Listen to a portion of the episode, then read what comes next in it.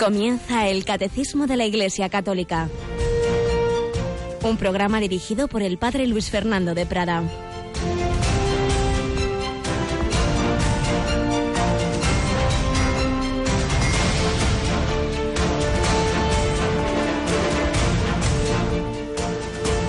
Alabados sean Jesús, María y José. Muy buenos días, queridísima familia de Radio María.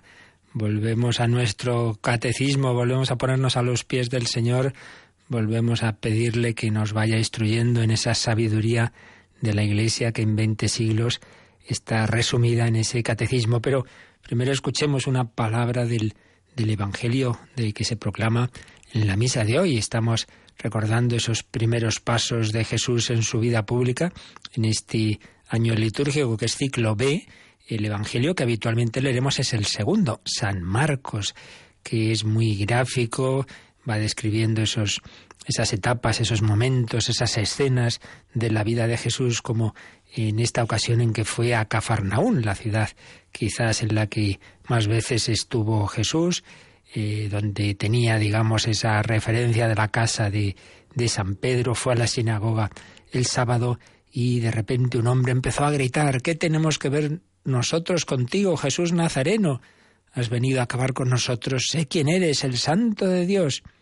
Jesús lo increpó, cállate y sal de él. El espíritu inmundo lo retorció violentamente y dando un grito muy fuerte, salió de él. Y todos se preguntaron estupefactos ¿qué es esto? Una enseñanza nueva expuesta con autoridad. Incluso manda a los espíritus inmundos y lo obedecen. Pues sí, había llegado el Hijo de Dios hecho hombre, dice San Juan, para deshacer las obras del diablo, el príncipe de este mundo, que nos tenía a todos sujetos, que nos tenía a todos bajo ese dominio en el cual hemos sido concebidos por el pecado original, a excepción de la Virgen María, pero viene el Hijo de Dios a liberarnos. La verdad os hace libres. Cristo nuestro Redentor. El ángel le dijo a San José y a la Virgen, le pondréis por nombre Jesús porque Él salvará a su pueblo de los pecados. pecado es el dominio de Satanás y en cambio Jesucristo quiere hacernos libres, quiere liberarnos de esas cadenas. A veces son cadenas de una manera extraordinaria, como en este caso una posesión. Bueno, eso es lo extraordinario, no hay que obsesionarse con esas cosas que se dan a veces, pero lo que sí que se da siempre, siempre, siempre es la tentación y es el dejarnos llevar, el peligro de dejarnos llevar de ese espíritu mundano, de ese, esa autosuficiencia que en definitiva es el núcleo del pecado original, seréis como Dios, y el núcleo de la rebelión de Satanás. Cristo nuestro Salvador. Terminado el tiempo litúrgico de Navidad, pero lo que es la esencia de la Navidad sigue, porque Cristo nace cada día, porque podemos coger a Jesús si no en brazos como el anciano Simeón, más todavía recibirlo en la comunión, porque lo adoramos en la Eucaristía como lo adoraron los pastores, los magos y por supuesto María y José, y porque Cristo está también presente en los pobres, enfermos, ancianos, necesitados, en cada persona que sufre en este mundo hay una especial presencia de Cristo. Por eso sigue, sigue lo esencial de la Navidad y este año que hemos comenzado le pedimos al Espíritu Santo que nos ayude a ir creciendo en ese conocimiento interno de Jesucristo. Muy importante la petición. Tenemos con nosotros a Rocío García. Buenos días, Rocío. Hola, padre, buenos días. Bueno, petición y precisamente y cada año tenemos una insistencia en nuestra programación, en las campañas de nuestros equipos de voluntarios y la de este año va por ahí, ¿verdad? La campaña, ¿cómo se llama? Campaña Pide. Pide, pide. Exacto, hemos hecho ya la campaña Vuelve a casa, el retorno a nuestra casa que es la iglesia y ahora estamos en esa segunda fase de esta campaña de tres años que consiste en la oración de petición muy importante, muy importante. Es verdad, es verdad que la oración nunca puede reducirse solo a pedir. Una persona a la que solo le llamamos para pedirle cosas, pues hombre, eso más que un padre o una madre sería quizá un criado. No, la oración es ese diálogo íntimo, estar con, eh, estar a gusto, tratando con quien sabemos nos ama, que dice Santa Teresa, dar gracias, alabar, adorar, pero no podemos olvidarnos que somos hijos pequeños, que somos criaturas, y el niño ante todo pide. Y el Señor así lo quiere. Pedid y se os dará, buscad y encontraréis, llamad y se os abrirá. Pero incluso aquella persona que me pueda estar escuchando y que no tenga apenas fe y no sabe si, bueno, siempre puede hacer esa oración condicional. Dios mío, si es verdad que existes, como dicen mucho, muchos ilumíname, hazme encontrar el camino, la verdad. Yo esto se lo he sugerido a personas, lo han puesto en práctica y han encontrado, claro, porque buscad y encontraréis. Oración de petición. Pero también entre nosotros seamos humildes, no vivamos esa cultura tan occidental del mercantilismo, cuánto te debo, cuánto te pago, todo es en esas relaciones eh, mercantilistas. No, no, el Señor nos ha enseñado un camino de gratuidad. Gratis habéis recibido, dadlo gratis. Y ese es el estilo de, Radio María. Aquí no se exige, aquí no se cobra, aquí se, se, da gratis y se pide. Eso sí, se pide, como hemos estado pidiendo todo este casi mes que termina mañana. Mañana termina esta campaña de Adviento, Navidad, Año Nuevo, que empezábamos el 11 de diciembre. Termina mañana. Mañana 10 de enero, último día de nuestra campaña. Os hemos pedido, habéis respondido, muchos voluntarios, muchas oraciones, muchos donativos y donativos en algunos casos muy generosos y cada uno según sus posibilidades, también donativos de 50 céntimos. Bueno, pues recordad, hoy tendremos una horita especial de campaña en que una vez más nuestros voluntarios estarán al teléfono al 902 500 518 para aquellos que no hayan podido hacer ese, todavía esa, esa, su aportación o quieran hacer ese primer donativo del año 2018, hoy de 11 a 12 habrá muchos al teléfono también para recoger esos encargos que ha habido muchísimos de, de pedidos, de los CDs, de todo ese material tan estupendo que podéis ver en el catálogo que tenemos en nuestra página web, eh, radiomaria.es, en el apartado programación, pues esas recopilaciones que muchísimas personas habéis encargado estos días como un magnífico regalo y por supuesto en todo tiempo del año viene muy bien. Bueno, pues vamos nosotros ahora adelante y retomamos y recoger algunos retazos de las memorias de ese hombre tan generoso que se entregó también de manera total el padre segundo Llorente, ese misionero jesuita que estuvo prácticamente toda su vida, 40 años en Alaska, dándose por entero y nos va contando todas esas aventuras divinas y humanas por extender el Evangelio que estamos entresacando entre las páginas de sus memorias. Pues hoy un poquito más para que también demos gracias a Dios por tantas personas que en el mundo están extendiendo el Evangelio. Eso que hizo Jesús en su, en su ministerio apostólico, hoy se prolonga a través de la Iglesia, hoy se prolonga a través de tantos misioneros por los que rezamos cada día.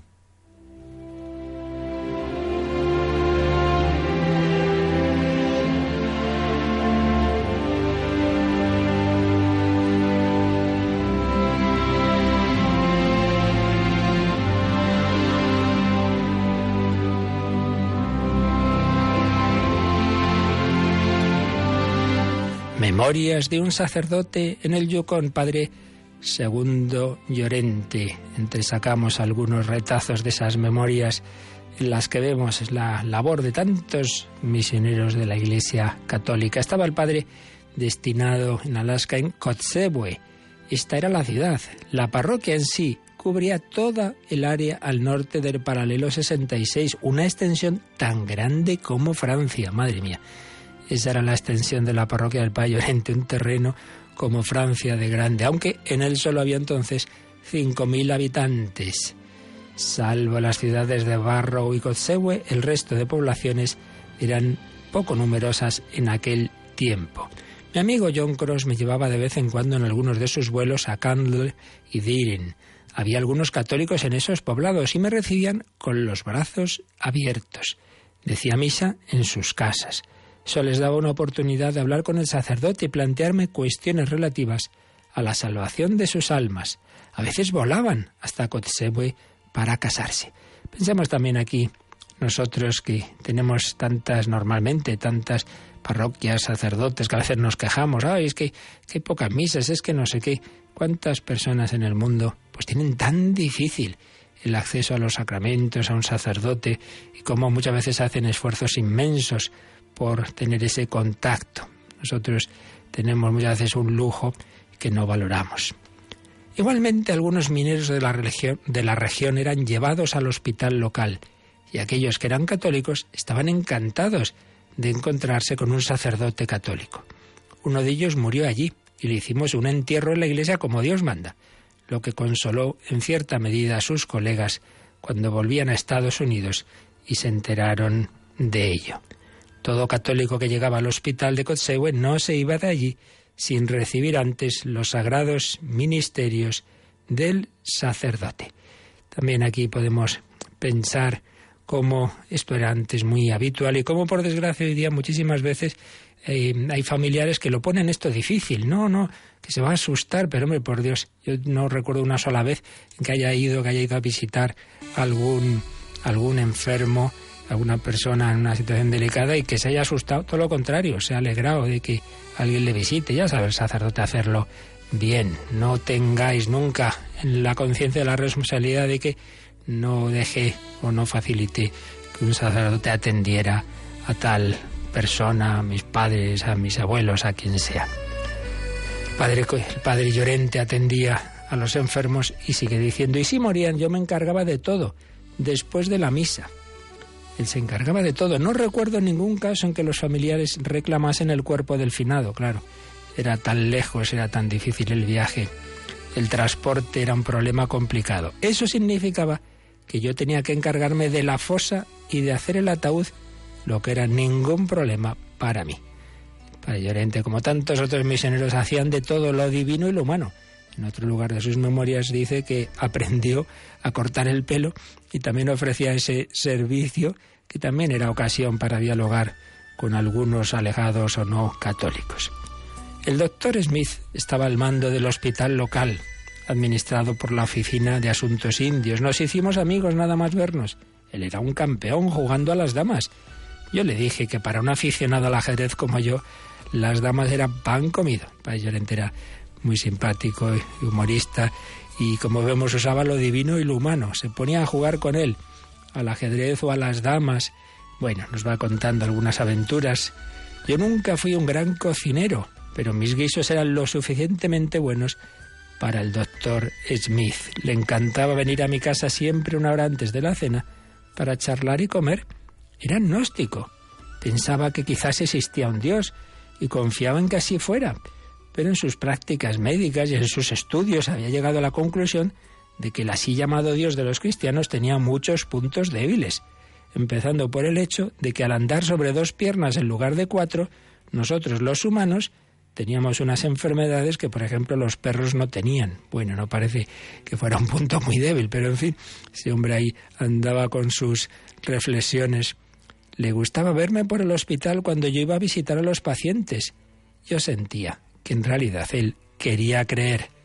Cuando me enteré de que había muerto, ofrecí una oración por el eterno descanso de su alma.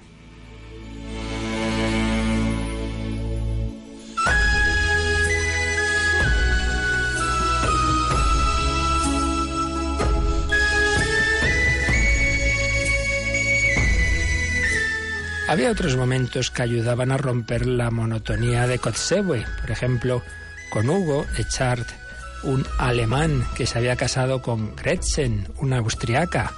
Ambos eran devotos católicos, vivían en las orillas del río Noatak, al norte de Kotzebue, donde tenían un criadero de bisones. En una de sus visitas a la ciudad, Hugo vino a mi cocina y me rogó que le acompañara a su rancho para darle a Gretchen la noticia de la muerte de su madre en Austria. Hugo acababa de llegar de correos y había recibido la noticia por carta. No podía volver solo a casa con tal noticia. ¿Y para qué estaban los sacerdotes sino para ayudar en tales trances? Así que me marché con él. Tenía un buen trineo de perros. Esto me recuerda que leí en alguna ocasión que muchas veces pues se acudes al sacerdote no para los momentos buenos, a celebrarlos, sino para esos momentos difíciles, oscuros. Bueno, para todos estamos y desde luego en esos momentos que duda cabe, porque el sacerdote quiere llevar siempre ese consuelo de nuestro Señor Jesucristo. Entonces se va con este hombre en ese trineo de perros y dice, cuando estábamos aproximándonos al rancho, los perros empezaron a ladrar. Gretchen salió y se quedó de pie, como una emperatriz, alta, recta, bella. Cuando me vio, sospechó algo y empalideció.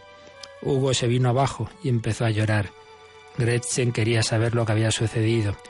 Caminé hacia ella y le dije que el Señor se había llevado a su madre al cielo. Fue una media hora terrible, pero ella salió airosa, con gran elegancia. Mientras lloraba, le iba dando gracias a Dios. Su madre sufría con grandes dolores, estaría mejor ahora en el cielo. Cuando ya se había recuperado casi del todo, Gretchen nos contó lo buena que había sido siempre su madre. En ese momento pensé en mi propia madre allí en España. Las madres son buenas. La maternidad es una institución divina. Dios dio a las mujeres la gracia que necesitaban para criar a sus familias si las mujeres cooperaban con Dios cumpliendo su voluntad. Sería interesante leer una bien documentada y razonada tesis doctoral acerca de si el hombre ejerce su deber paternal tan bien como la mujer lo hace con el suyo maternal.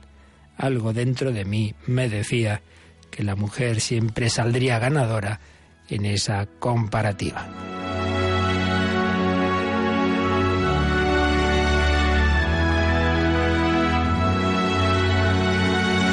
Y así como veis, entre alegrías, dolores, lo divino y lo humano, se va desarrollando la vida de ese misionero entre los fríos de Alaska, como tantos que entre fríos o calores, desde el polo norte al polo sur, extienden la buena noticia. Emmanuel, Dios con nosotros, que comparte nuestra vida, y por eso también el misionero comparte todas esas, todas esas circunstancias, desde jugar a las damas o cocinar hasta celebrar la Santa Misa o celebrar ese funeral y entierro o matrimonio.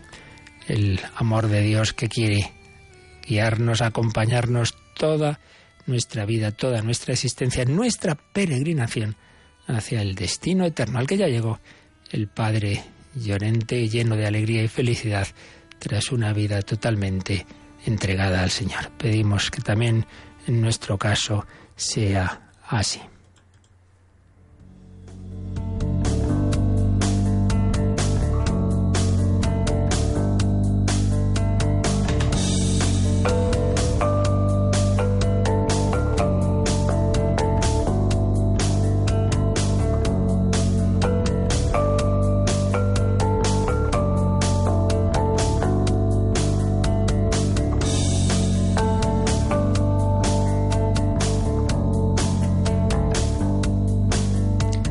Realmente ello solo es posible si el misionero está movido por el amor de Dios, por el Espíritu Santo. Realmente los verdaderos misioneros, lo hemos recordado muchas veces, son el Hijo y el Espíritu Santo que nos ha enviado el Padre.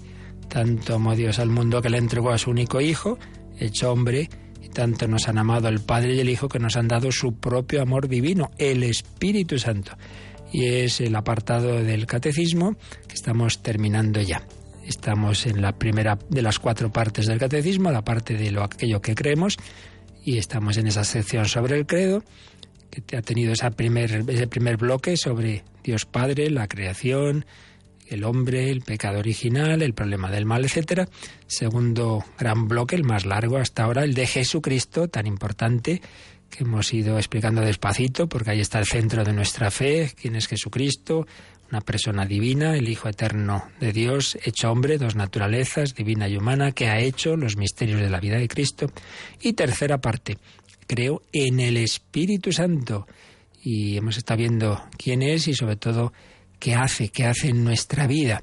Y ahora vamos a pasar a ver las, enseguida las, las obras del Espíritu Santo, comenzando por la Iglesia. Pero estamos viendo el resumen de lo que hemos visto sobre el Espíritu Santo en el catecismo. Sabéis que cada bloque del catecismo termina con unos números eh, de resumen que aparecen en letra cursiva en el catecismo y es lo que habíamos comenzado a ver el último día. Vamos a retomar, el, a releer el primero de estos números de resumen, que no es sino una cita de San Pablo en su carta a los Gálatas, que era Rocío, el número 742. Lo releemos, por favor. La prueba de que sois hijos es que Dios ha enviado a nuestros corazones el espíritu de su Hijo que clama Abba, Padre. Es, como digo, simplemente una frase de San Pablo a los Gálatas, pero una frase preciosa. La prueba de que sois hijos, dice San Pablo a los cristianos de Galacia, es que Dios ha enviado, el envío del misionero, Dios ha enviado a nuestros corazones el espíritu de su Hijo. Como veis aquí aparecen las tres personas divinas. Normalmente San Pablo dice Dios sin añadir más, se refiere al Padre, y luego el Hijo, Dios ha enviado a nuestros corazones el Espíritu, el Espíritu de su Hijo, el Espíritu Santo y el Hijo, las tres divinas personas. Dios ha enviado a nuestros corazones el Espíritu de su Hijo. Entonces, si el Hijo eterno es eso, Hijo eterno de Dios, y hecho hombre, se dirigía al Padre y le decía, Abba, papá, papaito, como el niño se dirige al Padre. La expresión Abba es una expresión aramea que aparece cuando eh, Jesús está en Gesemaní, Abba, Padre, todo es posible para ti, si es posible, pase de mí este cáliz. El Hijo se dirige al Padre en ese momento tan difícil de, de angustia de Gesemaní. Pues bien, nos dice San Pablo que ese espíritu que movía al Hijo Eterno de Dios ahora nos lo ha comunicado a nosotros y por ello nosotros podemos y debemos también dirigirnos al Padre y decirle papá, papaito y mm, tener esa actitud filial. Entonces dice San Pablo, pues veis, veis, veis, sois hijos, porque tenéis el mismo espíritu del Hijo Eterno. Vosotros, claro, nosotros somos hijos adoptivos, Él es el Hijo Eterno desde siempre que tiene la misma naturaleza divina. Yo no, yo no soy Dios, obviamente, pero sí he recibido esa elevación de mi ser, de mi alma. No soy tampoco meramente una persona humana, sino una persona humana, sí, pero elevada a la vida divina. Hay algo en mí que es divino, que es lo que llamamos la gracia santificante. Esto ya lo veremos, que no es, son palabras, no es una mera relación, es, es un ser que hay en mí, hay, algo, algo ontológico, algo en mi ser que me eleva al, a la participación de la naturaleza divina, como dice, parece que es la segunda carta de San Pedro, y por ello puedo y debo dirigirme al Padre como Jesús. Pues bien, este es el primer número mm, de este resumen sobre lo que nos ha enseñado el catecismo sobre el Espíritu Santo. Pero ya sabéis que nos gusta aprovechar estos resúmenes para ver cómo expone, cómo sintetiza a su vez la doctrina católica de cada tema, ese otro catecismo que no es propiamente magisterio, pero que está muy bien expresado en otro lenguaje más actual si queremos, más juvenil, el Yucat, ese Yucat que Papa Benedicto XVI regaló a los que participamos en la jornada Mundial de la Juventud de Madrid de 2011. Y nos viene bien, ya digo, porque bueno, viene a ser decir las mismas cosas, pero con diversos matices, con citas muy bonitas, interesantes, y como aquí pues se trata eso, de que se nos vayan grabando las cosas importantes, pues vamos a ver también cómo dice el Yucat, cómo habla el Yucat del Espíritu Santo. Y para ello, pues nos cogemos este librito que os aconsejo que tengáis, porque ya digo, es una síntesis muy, muy bien hecha de, de, la doctrina católica. La versión española, además, añade algunas citas. En fin, está, por lo que me han contado, se revisó sobre la, la, el original alemán y se mejoró bastante. Pues bien, mm, tendríamos que irnos al número 113. Ahí está un capítulo, capítulo tercero, creo, en el Espíritu Santo y precisamente la primera pregunta que hace ese 113 es qué quiere decir creo en el Espíritu Santo. Eso que decimos cuando rezamos el credo y llegamos a esa parte, creo en el Espíritu Santo. Bueno, pues el Yucat siempre responde en dos momentos. Un primer párrafo que aparece en letra negrita, digamos, es como lo más importante, y luego lo desarrolla un poquito. Pues vamos con ese primer párrafo, Rocío. ¿Qué quiere decir creo en el Espíritu Santo? ¿Qué responde el Yucat 113? Creer en el Espíritu Santo es adorarle como Dios igual que al Padre y al Hijo. Quiere decir creer que el Espíritu Santo viene a nuestro corazón para que, como hijos de Dios, conozcamos a nuestro Padre del cielo. Movidos por el Espíritu Santo podemos cambiar la faz de la tierra. Pues fijaos que, bien nos enseña esto el, el Yucat. Creer en el Espíritu Santo, en primer lugar, es adorarle como Dios, igual que el Padre y el Hijo. Esto ya lo hemos dicho varias veces. Creer no es simplemente, en el, en el ámbito en que estamos ahora hablando, no es simplemente un acto, digamos, intelectual. Pues sí, yo creo que no sé qué, yo opino que no sé. No, no, no, no, no. Cuando en el credo decimos yo creo no es, bueno, me parece que no quiere decir eso. Quiere decir, mi vida se empeña en, mi vida está apoyada en Dios Padre, creo en Dios Padre, me fío totalmente de Él, creo en Jesucristo, es el centro de mi vida, creo en el Espíritu Santo, es mi Dios y Señor. Por eso, creer en el Espíritu Santo es adorarlo como Dios, igual que el Padre y el Hijo. Con el Padre y el Hijo recibe una misma adoración y gloria. Por tanto, en primer lugar, implica no una mera opinión, no una mera certeza siquiera intelectual, sino que todo mi ser se postra ante Él. Segundo, quiere decir que el Espíritu Santo viene a nuestro corazón para que como hijos de Dios conozcamos a nuestro Padre del cielo, lo que hemos visto en esa cita de San Pablo. El, el Padre nos da el Espíritu de su Hijo de manera que en el Espíritu y en Cristo yo me dirija al Padre y yo pueda rezar de corazón, Padre nuestro, que podamos así conocer a nuestro Padre del cielo. Y tercera idea, movidos por el Espíritu Santo podemos cambiar la faz de la tierra. No solo se nos da para que me dirija en oración al Padre, sino para actuar, para que en toda mi vida sea jugar a las damas como hacía el padre Llorente con quien le venía bien para tener un diálogo, sea rezar, sea lo que sea eh, sea hacer el bien, sea obras de misericordia, movidos por el Espíritu Santo, podemos cambiar la faz de la tierra. Y luego, en el desarrollo de este número 113, el Yucat habla un poquito más de cómo se nos ha comunicado ese Espíritu Santo. Lo leemos, Rocío. Antes de su muerte, Jesús había prometido a sus discípulos enviarles otro paráclito, cuando ya no estuviera con ellos. Cuando después se derramó el Espíritu Santo sobre los discípulos de la Iglesia primitiva, entendieron lo que Jesús había querido decir. Experimentaron una seguridad profunda y la alegría de la fe, y recibieron determinados carismas, es decir, podían profetizar, sanar y hacer milagros. Hasta hoy existen personas en la Iglesia que tienen estos dones y estas experiencias. Entonces aquí nos recoge algo que vimos despacito, estuvimos viendo todas aquellas citas en que Jesús hablaba del, Espíritu Santo y, y, usaba esa palabra paráclito, que ya vimos que se puede traducir tanto como abogado como consolador o defensor. Es el abogado defensor que nos consuela. Yo os daré otro paráclito. El primer paráclito es Él, el Hijo viene a consolarnos, a sanarnos. El Espíritu del Señor está sobre mí porque el Señor me ha ungido para sanar los corazones afligidos. Sí, pero una vez que ya Jesús no iba a estar de esa manera física como estuvo con los apóstoles, que les dice, no os preocupéis, no os preocupéis, que seguiré estando de otra forma y además también estará en vosotros otro paráclito, otro consolador, otro abogado, otro que va a acompañaros, que es el Espíritu Santo. Y dice que esto, bueno, lo oyeron ahí los apóstoles, no creo que se enteraran de mucho, pero lo entendieron cuando experimentaron esa presencia del Espíritu Santo. Y aquí, mirad, esto es importante. Realmente yo no puedo dar la fe a nadie, ni hacer que otra persona tenga más fe. Eso es una gracia de Dios. Yo puedo y debo rezar por esa persona y decirle que, se, que, que hombre, que intente acercarse, ponerse a tiro, digamos, de Dios. Pero cuando realmente reciba la gracia no hará falta decirle nada, sentirá ese amor de Dios, sentirá, no tendrá ninguna duda de que está ahí Jesucristo, el Espíritu Santo. Y esto es lo que, lo que ocurre cuando una persona tiene una gracia de Dios y lo que ocurrió de una manera muy abundante en aquella mañana de Pentecostés, cuando se derramó el Espíritu Santo, ya entendieron muy claramente, sentían en sí mismos, dice el Yucat, una seguridad profunda y la alegría de la fe. Si antes podían tener dudas, ya no hay ninguna duda. Jesús es el Señor, el Hijo eterno de Dios. Dios ha estado con nosotros y el Espíritu Santo les daba esa certeza, esa compañía, esa alegría, esa fortaleza.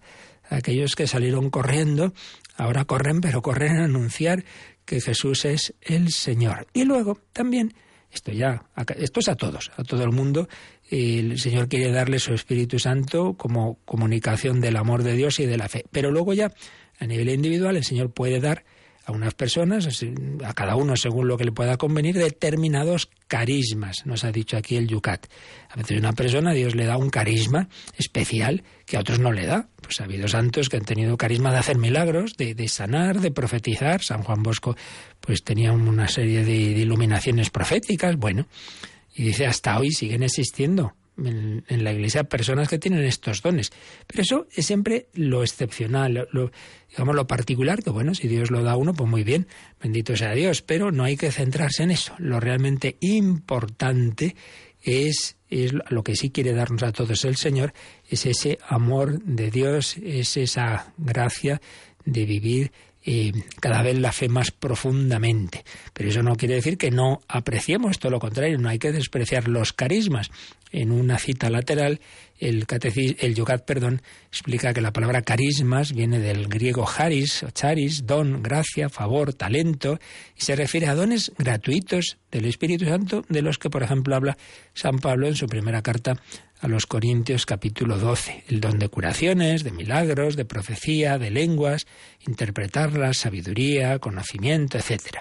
Aquí se incluyen también, dice Yucat, los siete dones del Espíritu Santo, dones especiales para dirigir, gobernar, amar al prójimo y anunciar la fe. Bueno, cada uno, pues lo que el Señor sepa que más nos conviene, nos lo dará. Lo realmente importante es que seamos conscientes de que yo no puedo vivir la vida cristiana por mis fuerzas, por mis propósitos, que necesito ser movido por un motor, un motor de fortísima combustión y que me impulsa y me puede llevar hasta el fin del mundo y darme la fuerza que yo no tengo, el Espíritu Santo. Por eso lo realmente importante es invocarlo y siempre pero desde luego al comenzar momentos especiales o en una evangelización, pues tú no creas que eso va a ser muy fructuoso porque lo hayas organizado muy bien y has preparado un discursito muy interesante. Voy a dar catequesis a los niños. Bueno, pues primero invoca al Espíritu Santo. Bueno, pues vamos también nosotros a hacerlo una vez más. Ven, ven, Espíritu Santo. Espíritu Santo. Ven Espíritu Santo.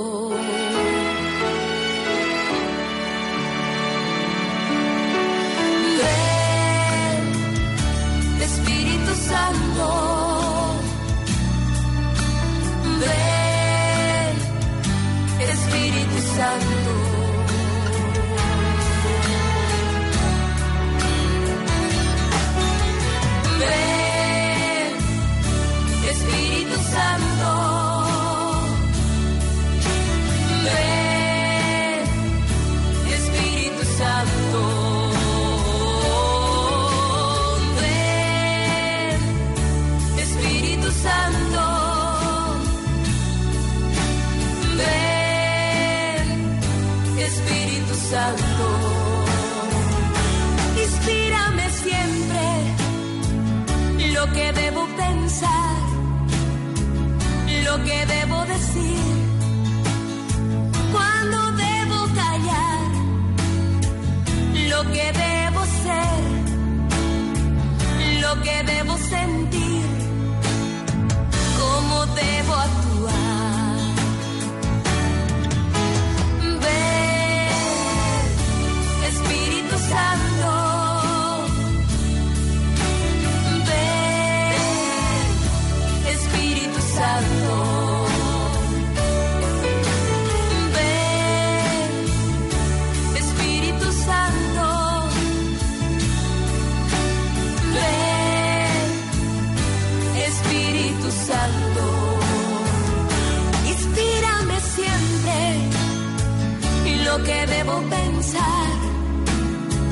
lo que debo decir, cuando debo callar, lo que debo ser, lo que debo sentir, cómo debo actuar.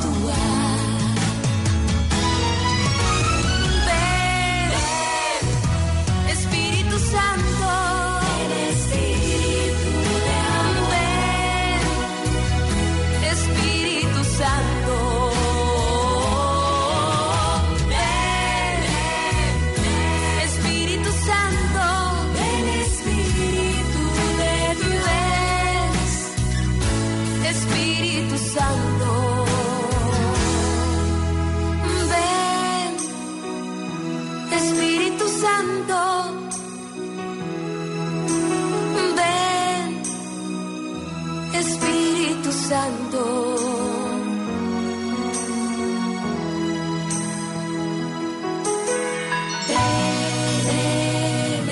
Espíritu Santo, Espíritu Santo,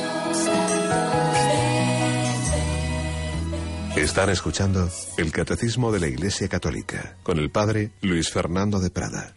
Ven, ven, Espíritu Santo sé tú el que me ilumine, me enseñes a discernir qué tengo que hacer y me des la fuerza para cumplirlo.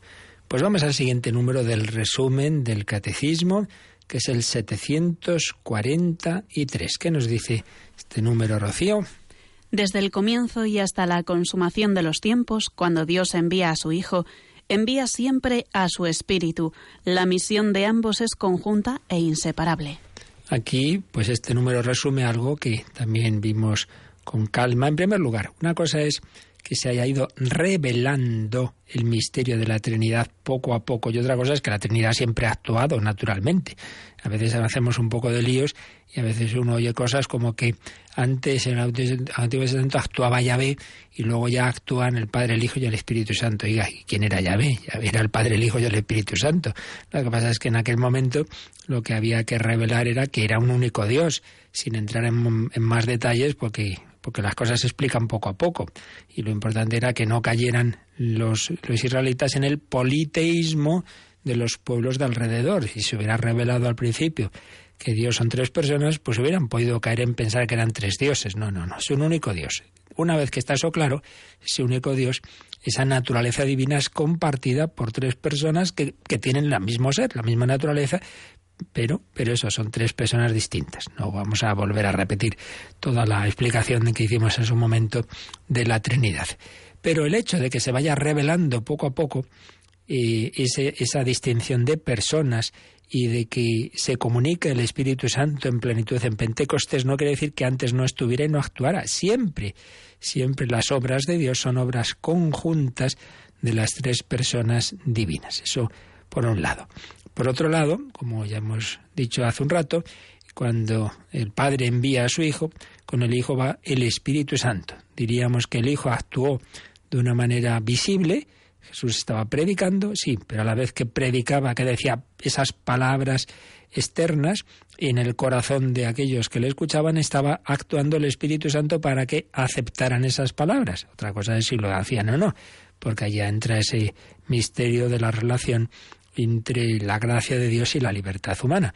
Pero siempre están el Hijo y el Espíritu Santo. Por eso también nosotros hoy, pues al hacer una actuación, una predicación, etcétera, pues debemos pedir al Espíritu Santo que mientras nosotros hablamos o hacemos lo que sea, él, esté actuando, esté llamando a la puerta de esos corazones, esté dando, comunicando una gracia especial que a lo mejor esa persona necesita porque está cerrada a la luz de Dios pues que a ver si recibe una gracia más, más intensa.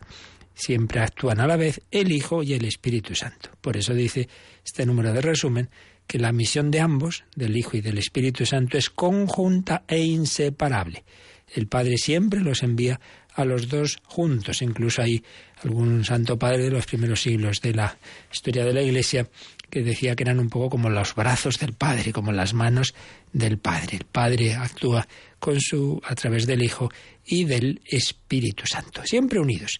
Bueno, pues vamos a ver ahora un poco cómo desarrolla el, el Yucat, lo que nosotros aquí vimos despacio, de esa relación entre el Hijo de Dios y el Espíritu Santo, los símbolos del Espíritu Santo, etcétera. Así repasamos lo que vimos. Y para ello nos vamos al Yucat, al número 114.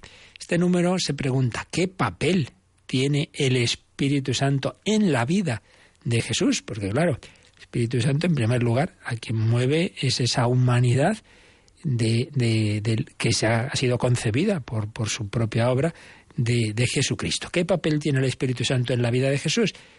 ¿Cuál es la primera respuesta del Yugat, Rocío?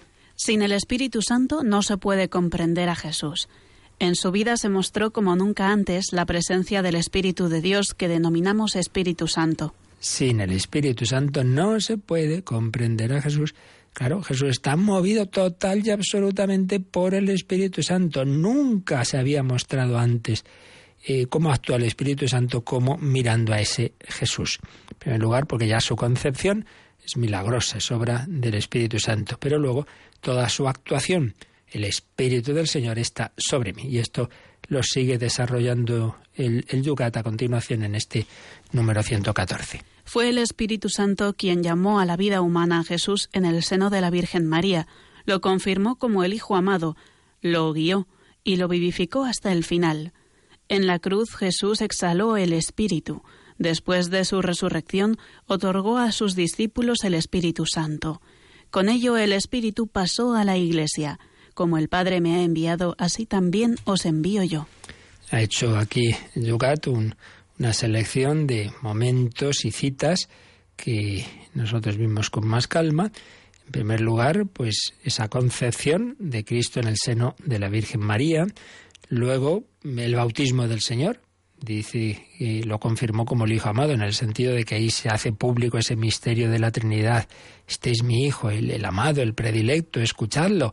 Y desciende la paloma, símbolo del Espíritu Santo. Dice, sí, sí, es este el que está ungido por el Espíritu Santo. Lo guió. Marcos 1.12 dice que el Espíritu Santo llevó a Jesús al desierto. Cuando Jesús se va a esa su cuarentena, esa su cuaresma, ha sido movido por el Espíritu Santo. Y, en fin, toda su vida está guiado por el Espíritu Santo. Y luego dice esta frase, en la cruz Jesús exhaló el Espíritu, y pone Espíritu con mayúscula. Y es que, como ya hemos explicado en algún momento, cuando dice San Juan que, Jesús, inclinando la cabeza, entregó el Espíritu. Dicen los expertos en San Juan, San Juan que, que suele explicar o exponer realidades profundas a través de, de símbolos y de palabras con un doble sentido, una doble intención, un doble nivel. Entonces, en este caso, exhaló el espíritu, primer nivel. Bueno, entregó el alma, murió. Sí, pero un segundo nivel más profundo. Entregó el espíritu Espíritu Santo con mayúscula a la Iglesia, precisamente dando la vida humana, muriendo, nos entrega la vida divina. Hemos recibido, podemos recibir el Espíritu Santo porque Cristo ha muerto por nosotros. Y esto se ve más claro después de su resurrección. Al tercer día Jesús resucita y dice, otorgó a sus discípulos el Espíritu Santo. Y pone la cita de Juan 20:20, que es cuando Jesús aparece en el cenáculo la tarde del domingo de Pascua y les dice a los apóstoles, recibid el Espíritu Santo, sopla sobre ellos el aliento, como vimos y ahora recordaremos, es uno de los símbolos del Espíritu Santo, el, el, aliento, el aire, el viento. Recibid el Espíritu Santo. A quienes perdonéis los pecados, les quedan perdonados. Y a continuación, como el Padre me ha enviado, así también os envío yo. Entonces dice que el Espíritu que ha movido a Jesús, ahora Jesús se lo comunica a la Iglesia. Y la Iglesia ahora está movida por ese Espíritu Santo. Me viene a la mente esas palabras que José María Pemán ponía en labios de San Francisco Javier en el Divino Impaciente. Amo más el viento que la brisa. El bien hay que hacerlo a prisa, que el mal no espera momento. Amo más el viento que la brisa, el viento que ha llevado a Javier, al padre Llorente, a tantos misioneros hasta el extremo del mundo y a dar la vida. Ese fuego del amor de Dios, ese fuego del Espíritu Santo. Precisamente el Yucat en la versión española añade en el margen una cita del Papa Benedicto XVI que dijo así, que el Espíritu Santo nos impulsa a encontrarnos con el otro, enciende en nosotros el fuego del amor y nos convierte en misioneros del amor de Dios. No solo las hijas de la Madre Teresa de Calcuta, misioneras de la caridad, todos tenemos que ser misioneros del amor de Dios. Qué bonita expresión. Pues sí, el amor de Dios, del Padre y del Hijo se nos ha comunicado porque Jesús nos lo ha concedido como fruto de su misterio pascual. Bueno, el Yogat también resume lo que vimos muy despacito de los diversos símbolos e imágenes y nombres del Espíritu Santo. Por eso se pregunta el 115 del Yucat, ¿bajo qué nombres y símbolos se muestra el Espíritu Santo? ¿Y qué responde el Yucat, Rocío? El Espíritu Santo desciende sobre Jesús en forma de paloma. Los primeros cristianos experimentaron el Espíritu Santo como una unción sanadora, agua viva, viento impetuoso o fuego llameante. Jesucristo mismo habla de él como ayuda, consolador, maestro y espíritu de la verdad. En los sacramentos de la Iglesia se otorga el Espíritu mediante la imposición de las manos y la unción con óleo. Aquí se ha hecho un repasito rápido tanto de acciones como de símbolos, empezando por el símbolo más conocido y famoso, el de la paloma, que dice bueno, que los primeros cristianos experimentaron que, que es verdad, que actuaba el Espíritu Santo en ellos como unción sanadora, es como cuando uno está herido en su cuerpo y hay una unción que, que, le va sanando. Bueno, pues también muchas veces tenemos heridas en el alma y uno nota cómo esa comunión, esa confesión, esa palabra de Dios ha ido entrando, nos ha ido sanando, o está seco y recibe esa agua viva, recibe esa, esa cercanía del amor de Dios, o está ahí paradito y con miedo, pero recibe ese empujón, ese viento, ese fuego llameante, son experiencias. También pues se nos ha recordado que Jesús habló del Espíritu Santo con diversas expresiones como Él os ayudará, consolará, Maestro, Espíritu de la verdad, y también que eh, los gestos con los que la Iglesia se, los, se comunica el Espíritu Santo en los sacramentos básicamente son la imposición de manos y la unción con óleo. Posición de manos, el extiende las manos sobre el pan y el vino, pidiendo que el Espíritu Santo los convierta en el cuerpo y la sangre de Cristo, extiende las manos sobre la cabeza del penitente para que el Espíritu Santo purifique el alma de los pecados, extiende las manos el obispo sobre el que va a ser ordenado sacerdote o diácono, extiende las manos el obispo o su delegado sobre aquel que está siendo confirmado, etcétera. Es el gesto principal, junto a la unción, precisamente con, óleo, con crisma, mejor dicho, se, se crisma, se unge al confirmando, se, también, también se, se, usa en, en, el bautismo, etcétera.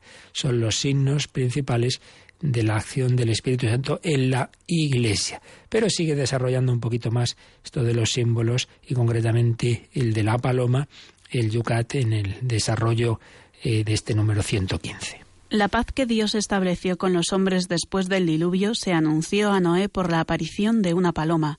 También la antigüedad pagana conocía la paloma como símbolo del amor.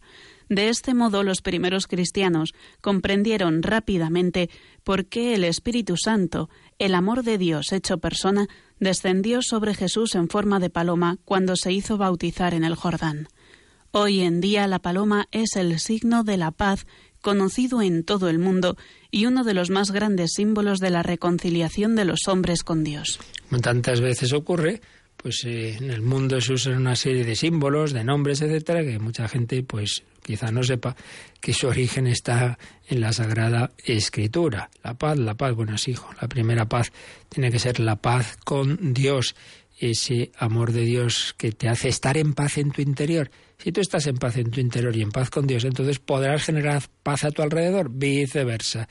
Si uno está mal, como está mal, pues va incendiando en, de, de líos y de conflictos todas sus relaciones con los demás. La paz y el amor de Dios, simbolizados en la paloma, nos añade el Yucat en, una de esas citas de la edición española, unas palabras también de Benedicto XVI en la vigilia de Pentecostés de 2006, muy bellas sobre sobre ese, lo que significa el amor de Dios en el Espíritu Santo. Dice, en Jesucristo, Dios mismo se hizo hombre y nos concedió contemplar, en cierto modo, la intimidad de Dios mismo.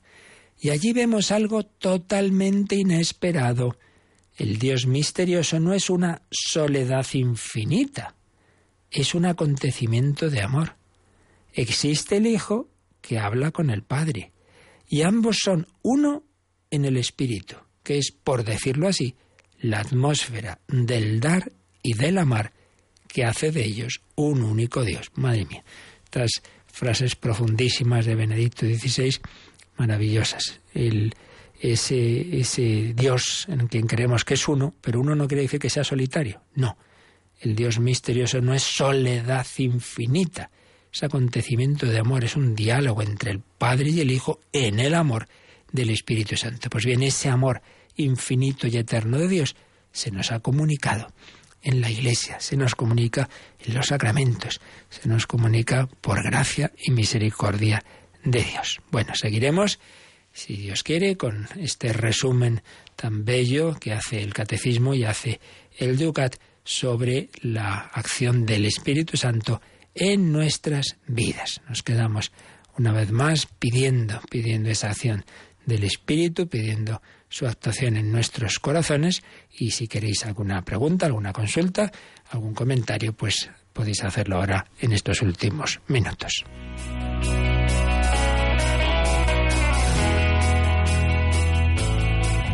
Participa en el programa con tus preguntas y dudas. Llama al 91 005 9419. 91 005 9419. También puedes escribir un mail a catecismo arroba radiomaria.es. Catecismo arroba radiomaria.es.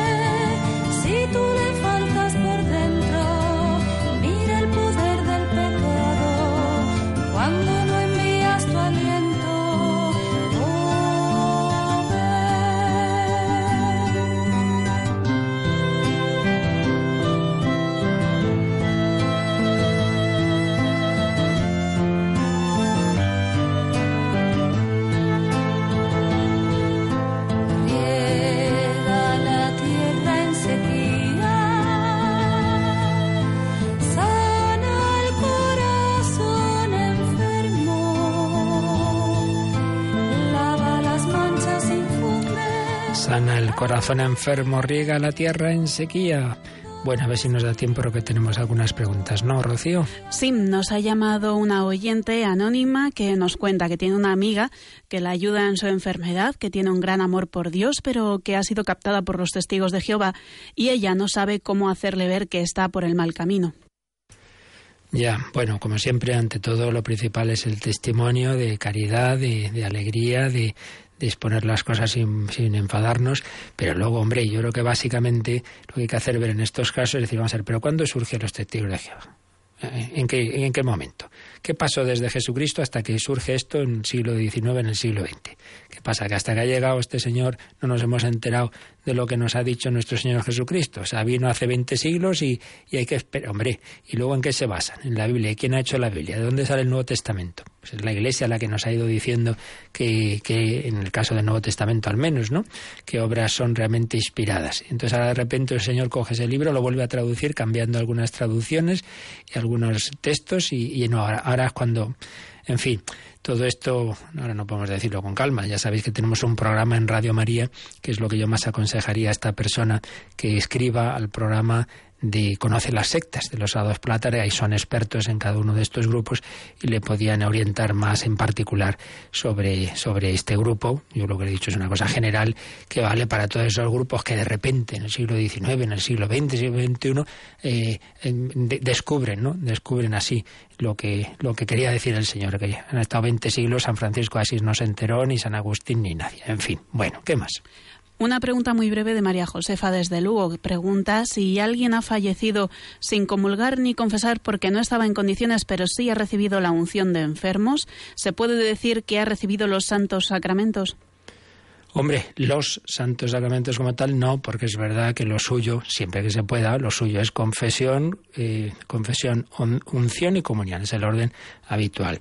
Ahora, si por unas razones o por otras, desde luego si es porque ya no podía, eh, digamos, por falta de conciencia, porque no, no podía hablar y tal, en esos casos lo que se suele hacer, por lo menos en el caso de la absolución, se da bajo condición si esta persona, yo no sé si me entiende, no, porque luego muchas veces el alma y en el fondo sí que oye más de lo que parece, ¿no? Es lo que se suele hacer. Pero bueno, en último término, es una acción de Dios que se sirve de unos sacramentos, de y que también puede actuar a su manera, digamos, incluso más allá de los sacramentos.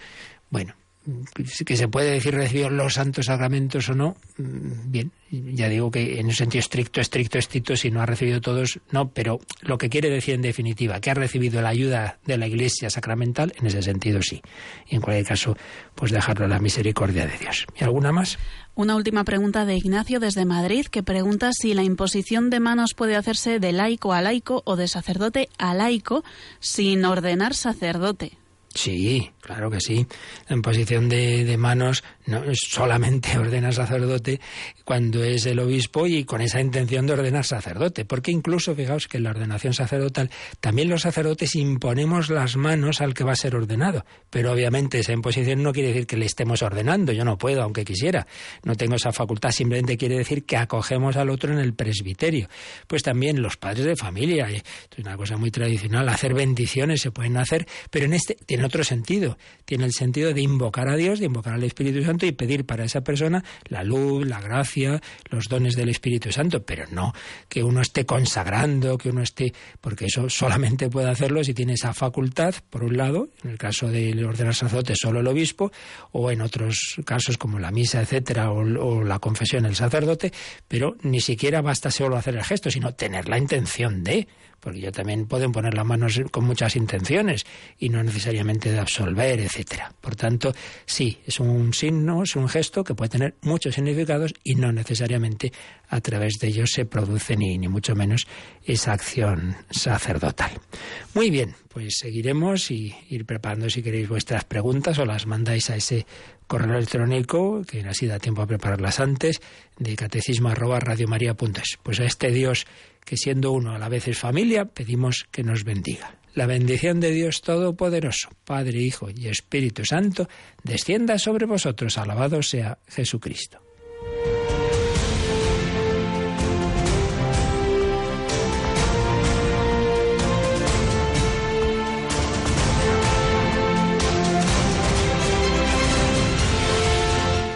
Han escuchado en Radio María el Catecismo de la Iglesia Católica